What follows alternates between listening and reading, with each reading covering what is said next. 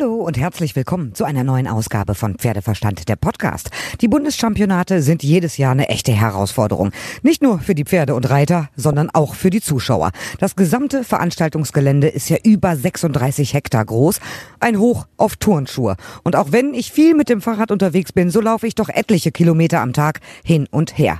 Am Mittwoch waren es 11 Kilometer, Donnerstag 14 Kilometer. Echt der Hammer. Von der Ladenstraße zum Springen, dann zu den Vielseitigkeitspferden, rüber zum Dressurplatz, ab in die Pressestelle. An dieser Stelle mal ein Lob für die Mitarbeiter dort, da werden wir wirklich gut versorgt. Dann zum Reitpferdeplatz. Zwischendurch trifft man so viele Bekannte, quatscht hier ein bisschen und da ein bisschen. Es ist richtig anstrengend. Zum Sportlichen. Heute sind die ersten Champions gekürt worden. Es war mir nicht möglich, alle abzugreifen, aber den einen oder anderen Sieger habe ich gekriegt. Bei den fünfjährigen Dressurpferden gewann Final Dream unter Kira Görinz-Ripphoff. Final Dream ist ein dunkelbrauner Hannoveraner Wallach von Franziskus Muttervater Weltmeier. Für den Trab gab es sogar die Traumnote 10, für den Galopp die 9,5, Gesamtnote 9,2. Und damit war ihnen der Sieg nicht zu nehmen. Seit 2014 ist Kira jedes Jahr beim Bundeschampionat geritten, aber jetzt hat sie zum ersten Mal einen Champion. Toll, was hat sie sich gefreut? Und direkt nach der Siegerehrung habe ich kurz mit ihr sprechen können. Herzlichen Glückwunsch, wie geht's dir jetzt?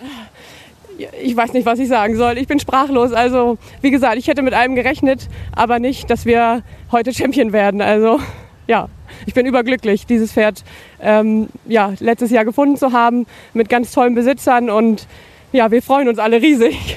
9,2 ist ja eine gewaltige Note. Hat es sich so angefühlt, wie es aussah? Ja, also vor allem Traben ist einfach, das ist einfach ja, ein Genuss, da oben drauf zu sitzen. Man muss nichts machen als Reiter und er will immer mehr und das ist einfach schön. Das macht einem das Leben leichter.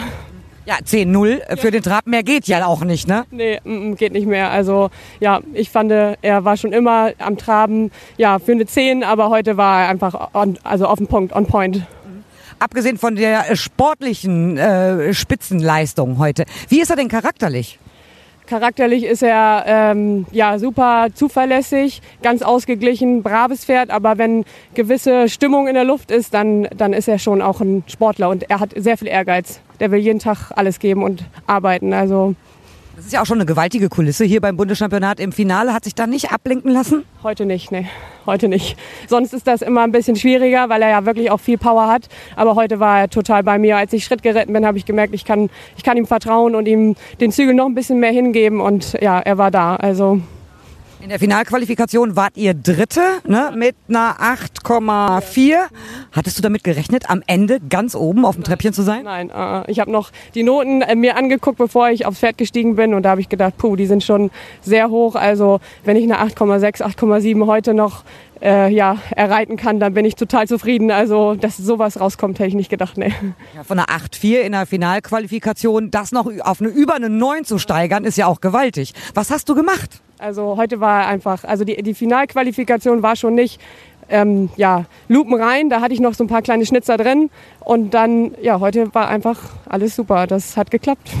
Du bist von ganz vielen Freunden vorhin natürlich äh, empfangen worden. Man hat dir überall gratuliert. Wie wird denn heute noch gefeiert? Ja, wir bleiben noch hier und werden dann gleich noch ein paar Flaschen Sekt öffnen und dann hoffe ich, dass alle dabei sind, damit ich ordentlich einen ausgeben kann, weil das hat man ja nicht alle Tage sowas. Also das ist mein erster Bundeschampion und ja, ich bin, ich bin sprachlos.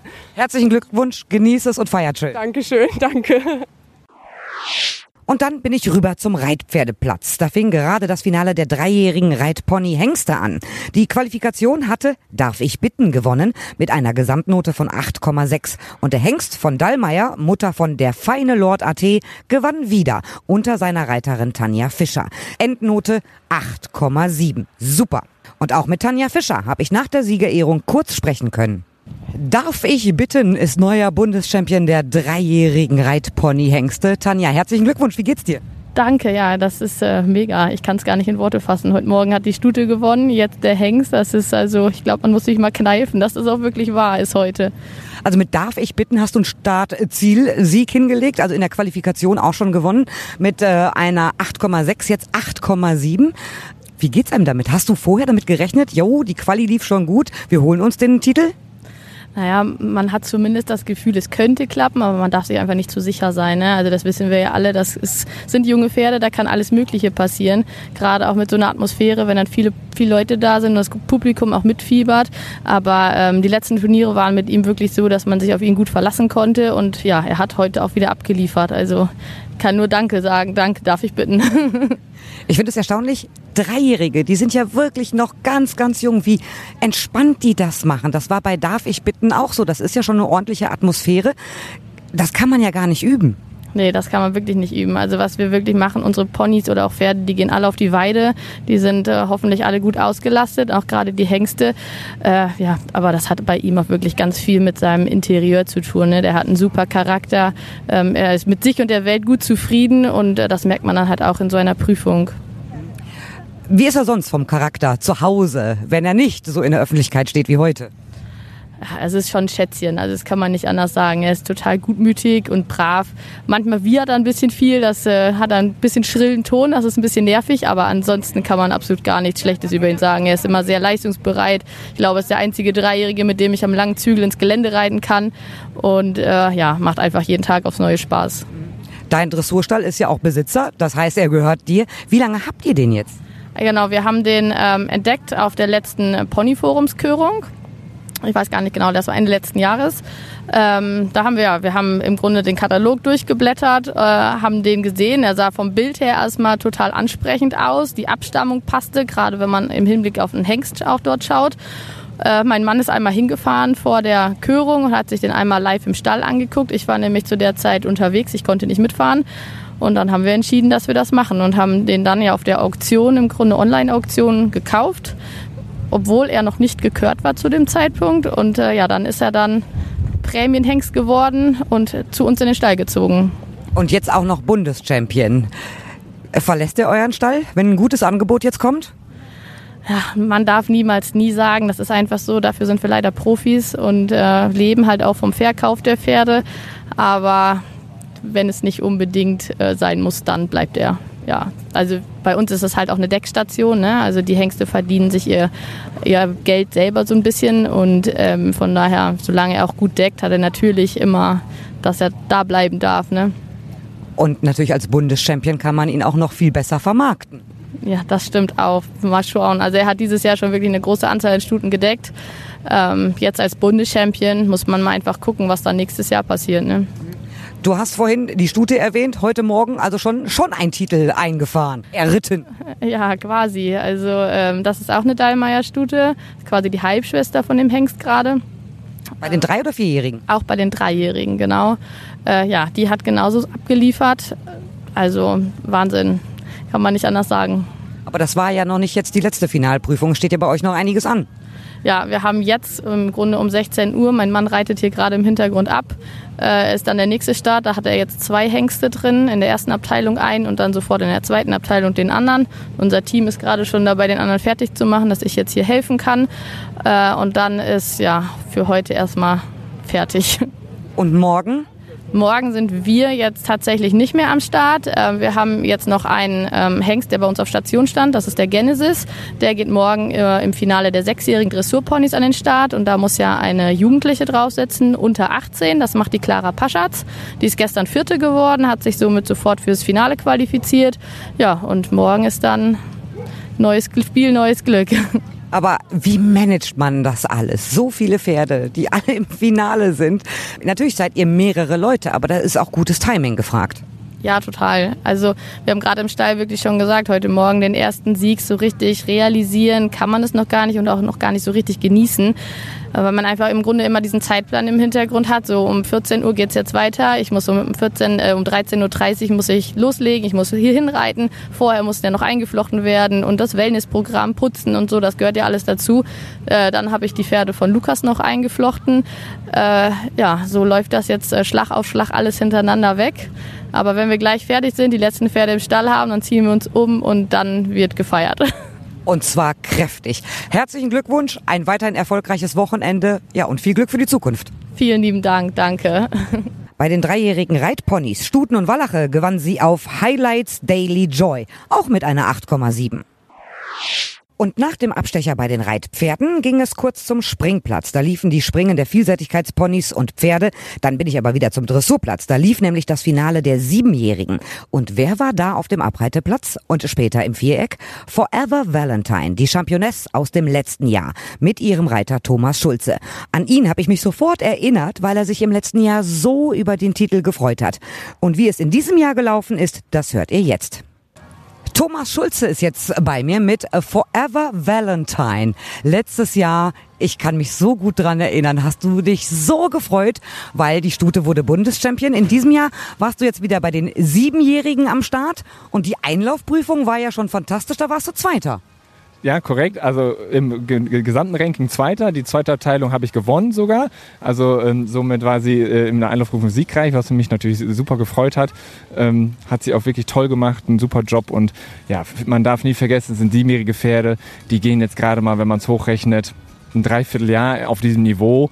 Ähm, heißt also, dass es relativ zügig mit den Lektionen der Klasse S weitergehen musste. Und das finde ich ist für so ein Pferd schon eine wirklich ganz große Leistung, Herausforderung, das so äh, ja, zu, abzuliefern. Letztes Jahr halt Bundeschampion geworden, Forever Valentine. Wie ist die Entwicklung jetzt in dem vergangenen Jahr gewesen, in diesem einen Jahr? Ja, im Grunde wirklich rasant. Also äh, wie ich gerade schon sagte, man darf halt nie vergessen, dass von sechsjährig zu siebenjährig, ähm, klar, sechsjährig ist ein Wechsel dabei, aber zu siebenjährig kommen dann Serienwechsel, es kommen Pirouetten, es kommen Gal Galopptraversalen. Es muss alles viel kadenzierter und gesetzter sein als sechsjährig. Ähm, das ist für ein Pferd schon tatsächlich eine große Herausforderung und ja, das betrifft natürlich auch das tägliche Training zu Hause einfach. Ähm, man darf halt auch nie vergessen, dass irgendwo das Pferd auch einmal gedanklich mitkommen muss. Also es muss es auch alles verarbeiten können, was da neu auf das äh, Tier zukommt und genauso aber auch kraftmäßig. Und das ist natürlich einfach eine Herausforderung, die man als Reiter dann irgendwie meistern muss, da so einen Mittelweg zu finden, dass sie auch trotzdem immer wieder Pferd sein dürfen. Und bei mir dürfen die alle auf der Wiese und das braucht dieses Pferd immens.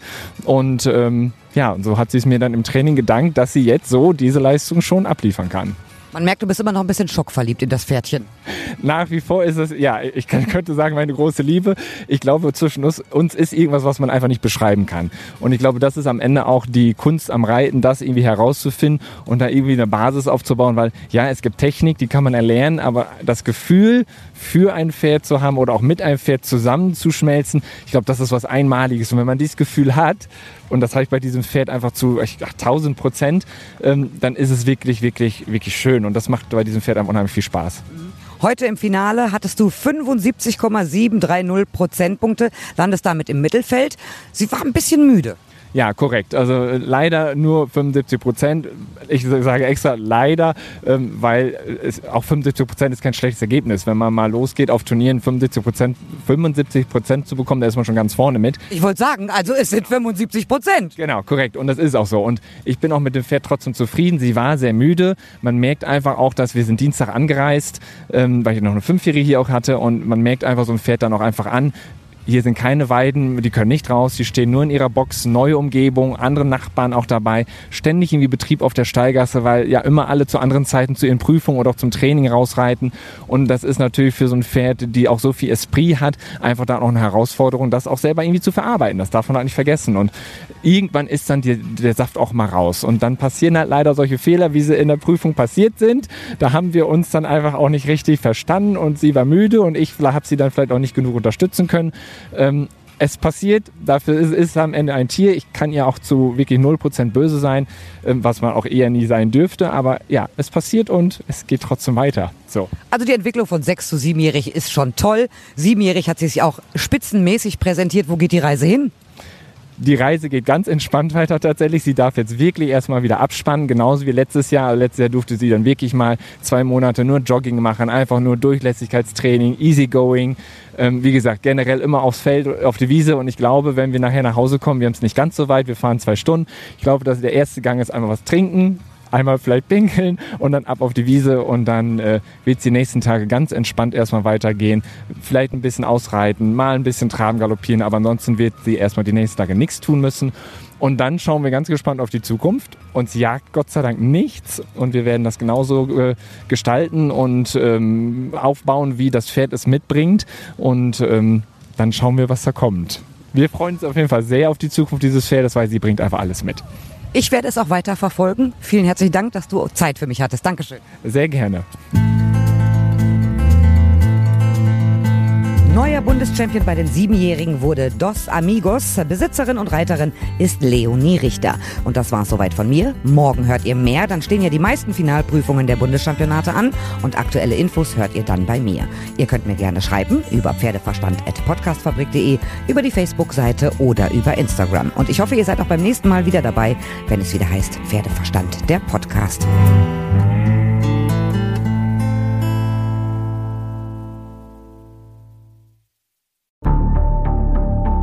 Lange kann ein Mörder sein dunkles Geheimnis bewahren? Wann bekommen die Angehörigen Gewissheit und die Opfer Gerechtigkeit? Jedes Jahr werden bei der Polizei rund 100.000 Menschen als vermisst gemeldet. Drei Prozent davon, also 3000 Menschen, bleiben länger als ein Jahr verschwunden.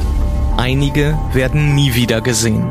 Seit gut drei Jahren arbeitet die Polizei in NRW mit sogenannten Cold Case Units. Das sind Abteilungen, die wirklich nur damit beschäftigt sind, Mordfälle zu bearbeiten, die teilweise seit Jahrzehnten ungeklärt sind. Ich bin Mike Mattis, Radioredakteur und News Anchor und ich spreche mit Ermittlern über diese Fälle. In meinem Podcast Licht ins Dunkel, Cold Cases und ungeklärte Vermisstenfälle von hier beleuchten wir gemeinsam mit Profilern, Staatsanwälten und Mordermittlern Cold Cases und ungeklärte Vermisstenfälle aus ganz Deutschland. Immer in der Hoffnung, dass Angehörige endlich Gewissheit und die Opfer Gerechtigkeit bekommen. Licht ins Dunkel. Cold Cases und ungeklärte Vermisstenfälle von hier. Eine Produktion von Mike Mattis und der Podcastfabrik.